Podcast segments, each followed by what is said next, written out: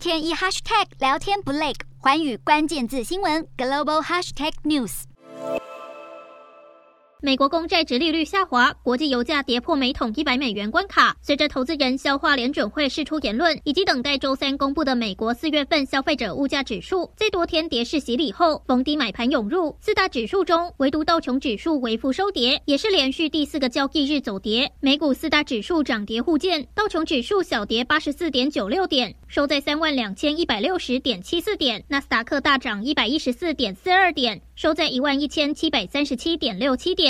标普五百小涨九点八一点，收在四千零一点零五点。费半指数净扬七十一点零二点，收在两千九百点一三点。欧洲股市方面，同样在连日大跌后，逢低买盘涌现，加上投资人担忧情绪逐渐缓解，带动欧洲股市自低点反弹。欧洲主要股市收高，欧洲三大股市全数收涨。英国股市上涨二十六点六四点，收在七千两百四十三点二二点。德国股市上涨一百五十四点零七点，收在一万三千五百三十四点七四点。法国股市上涨三十点八九点，收在六千一百一十六点九一点。以上就是今天的欧美股动态。